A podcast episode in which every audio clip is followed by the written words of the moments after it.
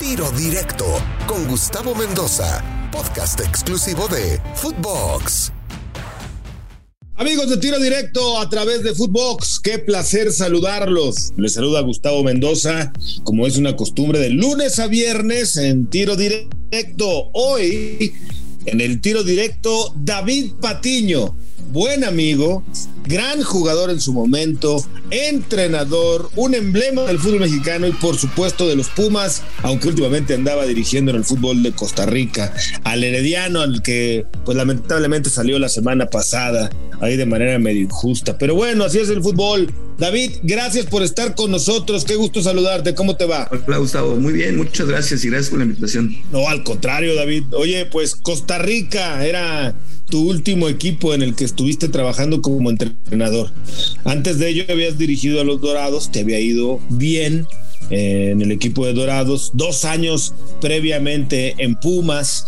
¿Por qué el técnico mexicano termina, no estoy menospreciando ni mucho menos el fútbol de Costa Rica ni centroamericano, pero ¿por qué termina en Costa Rica, en este caso David Patiño? Sé que vas a dirigir en México pronto, así lo espero, pero ¿es por falta de oportunidades, David, en México? Bueno, es una de las causas, sin duda, este, porque, bueno, está claro que en México actualmente hay una preferencia en, la primera división por, tener técnicos que vengan de otros países.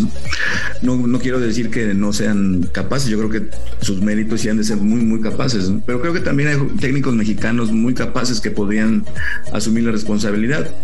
Tal vez es una cuestión de preferencia, tal vez es una cuestión de, de bueno, de de creer, ¿no? O, de, o incluso del mismo, mismo mismas ideas que tenemos, este, pues ya injertadas en el, en el ADN, ¿no? Como mexicanos, de preferir lo que viene de afuera. ¿Hay malinchismo en México en el fútbol? No, no quiero decir mal, bueno, existe la palabra como tal, ¿no? Hay una preferencia por, por como que todavía tenemos este, esto, no, no lo, no digo, no lo digo de manera peyorativa ni mucho menos, pero y, creo que en todos los niveles eh, existe. Todavía tenemos esa, esa idea de que lo que viene de afuera es mejor que lo que hay en casa.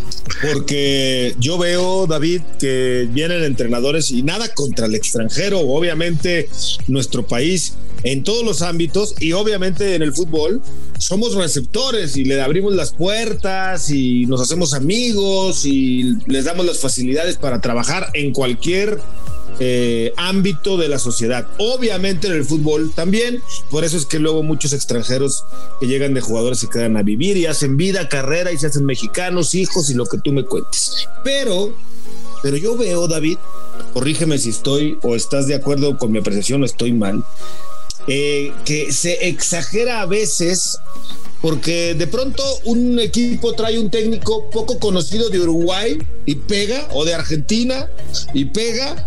Entonces otros equipos dicen, ah, yo también voy por un cuate raro a ver si le pego. Y además lo traigo y fracasa todo un torneo, pero le doy otro. Y luego se acaba el torneo y me dice, tráete a siete extranjeros y se los traigo.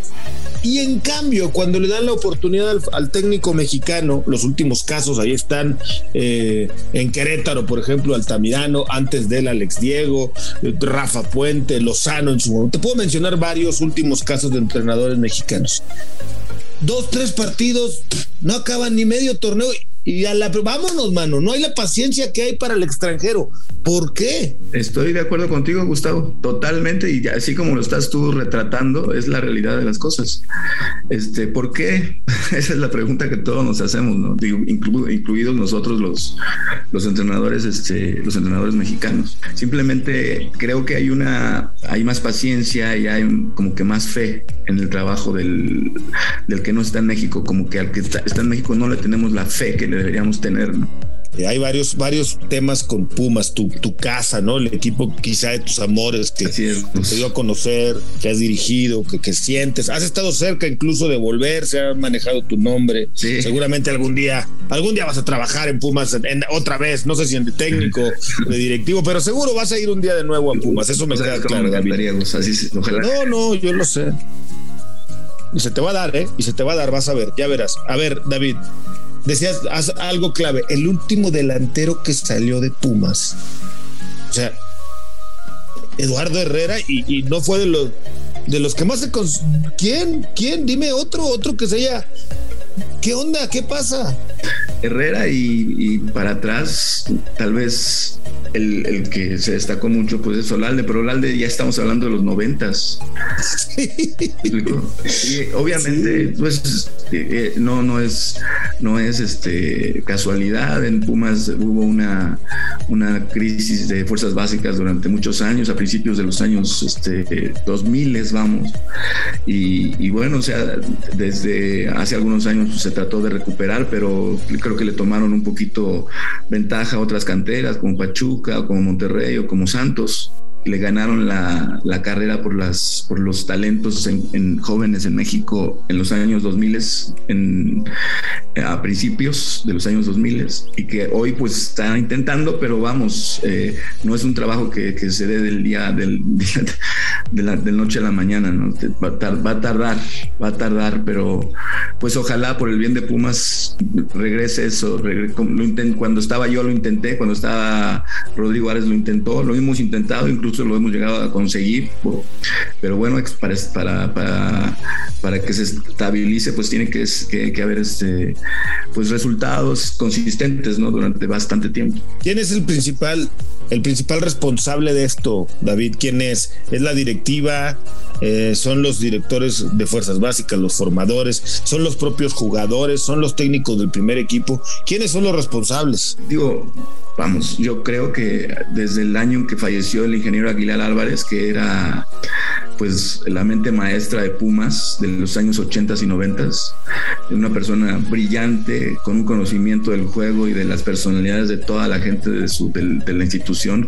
Eso aunado al hecho de que en ese tiempo se respetó una política muy clara en el equipo, que se está tratando de respetar desde, desde que estaba Rodrigo este, y que se ha mantenido de alguna manera ahora, que era que se la jugaba el equipo con los jóvenes, pero obviamente entendiendo que había una reciprocidad, porque eh, los jóvenes que llegábamos al, a probarnos a Puma sabíamos que nos iban a dar la oportunidad si, si, si lo hacíamos bien y éramos, no quiero pecar de de soberbio ni mucho menos, pero vamos, en, Pumas en los años 80 estaba la mejor cantera de México, es decir, los mejores jugadores jóvenes amateurs que había en México iban a Pumas, que, que, eso, que eso era, era muy claro. Y obviamente una, una, una, visión que era increíble, la del ingeniero Aguilar Álvarez. Cuando murió, él murió en el año 97.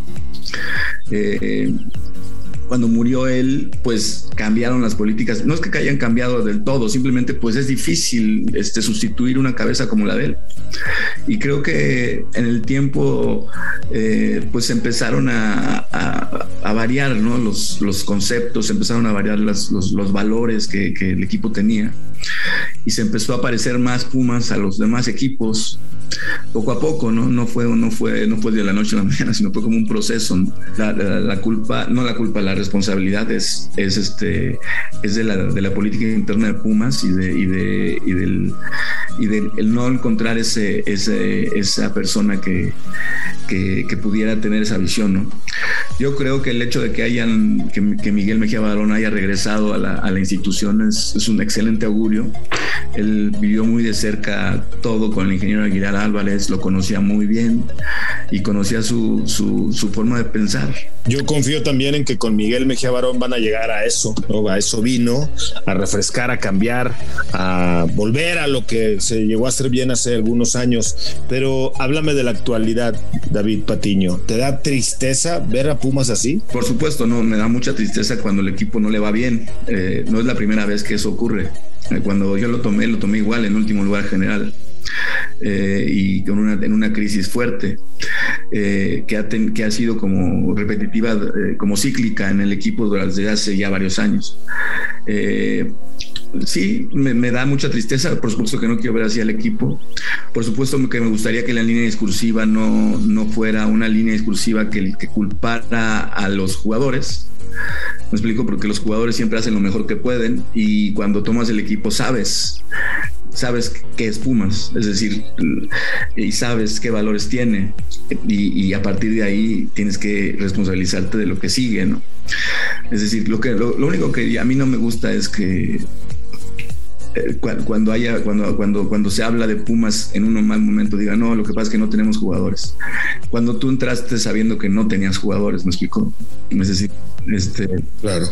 Y que además te iban a vender lo mejorcito que tenías y aceptaste el que, el que conoce a Pumas debe saber que esto es. Y obviamente no es fácil porque pues estás jugando contra equipos muy bien armados, que tienen jugadores en donde se gasta muchísimo dinero. Pero entonces el trabajo interno y el trabajo en equipo debe, debe, debe suplir el momento, ¿no? El momento y, y, y, darle a los chavos la confianza de que con su talento van a poder competir contra cualquiera. Entonces, eso es lo que a mí me da tristeza realmente. Lo que me da tristeza es que, es que desafortunadamente eh, eh, eh, ha habido momentos en donde la gente que está al frente del equipo no, no conoce a Pumas y no sabe de lo que se trata. ¿Debe de continuar la línea al frente de Pumas para ti? Yo creo que, digo, no, no es algo que yo, que yo, este, yo lo, único que pregunto y me, llama la atención, digo, es, es que a un técnico mexicano no le, no le hubieran dado tanto, tanto tiempo, ¿no? Digo, analízalo. Cuando estaba después de que vine yo, bueno, de que me fui yo, que a mí yo me fui por el partido de la semifinal contra el América, esa es la realidad de las cosas. Este, vino Marioni, Marioni no le fue bien un torneo y luego trajeron a Mitchell y Mitchell no calificó en dos torneos y no se fue porque no, no, no, no se fue, es decir, no, no lo quitaron, él se fue. Eh, y, trabajó bien, ¿eh? el equipo jugaba bien, lo que pasa es que no, no, este, no, es decir, el equipo está, está retomando un, muy buen nivel con, con, con, con Mitchell ya, ya, en su, ya casi para salir derivado del buen trabajo, del, del, desarrollo técnico. Yo creo que cuando se va y deciden que se quede Andrés, Andrés es una magnífica persona y es un eh, magnífico director de fuerzas básicas. Él muchas veces me dijo, yo no quiero dirigir al primer equipo, por alguna razón lo dejaron y la inercia lo llevó hasta la final y tal vez, eh, tal vez este, se engolosinó y, y, se mantuvo ahí porque pues eh, estar al frente del primer equipo siempre es una gran, este, es, es muy atractivo.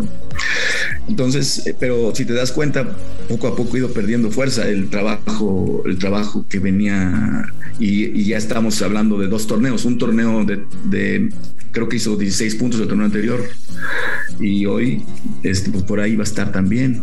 ¿Te gustaría ver de regreso a Lilini en básicas y en el primer equipo de técnico Jaime Lozano o David Patiño? Jaime creo que sería una magnífica este, opción, magnífica. Él, fue mi auxiliar en, el equipo sub-20. Es un gran técnico, lo, lo, ha demostrado, es una gran persona y aparte trae a Pumas tatuado como yo y sabe, sabe de qué se trata. Entonces yo creo que sería una magnífica opción. Y digo, Andrés, yo creo, él sabe, él sabe, este que vamos que él es un gran director de fuerzas básicas y que, y que eh, eh, como me lo dijo en algún momento, ese era su nicho y que él le gustaba ahí.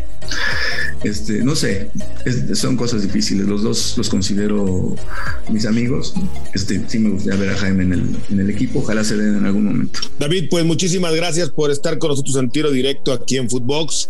Esperemos saludarte pronto de nueva cuenta, verte en México, dirigir algún equipo con paciencia, con un buen proyecto, porque el técnico mexicano es capaz, está igual de preparado o mejor en algunos casos, pero simplemente no recibe en ocasiones esas oportunidades. Te mando un abrazo, David, y gracias por estar con nosotros. Igualmente, Gustavo, muchísimas gracias. Un abrazo. Un abrazo fuerte. David Patiño, esto fue Tiro Directo a través de Footbox. Recuerda escuchar un nuevo capítulo de lunes a viernes en todas las plataformas digitales. Ahora me escucha, ahora no. Tiro directo, exclusivo de Footbox.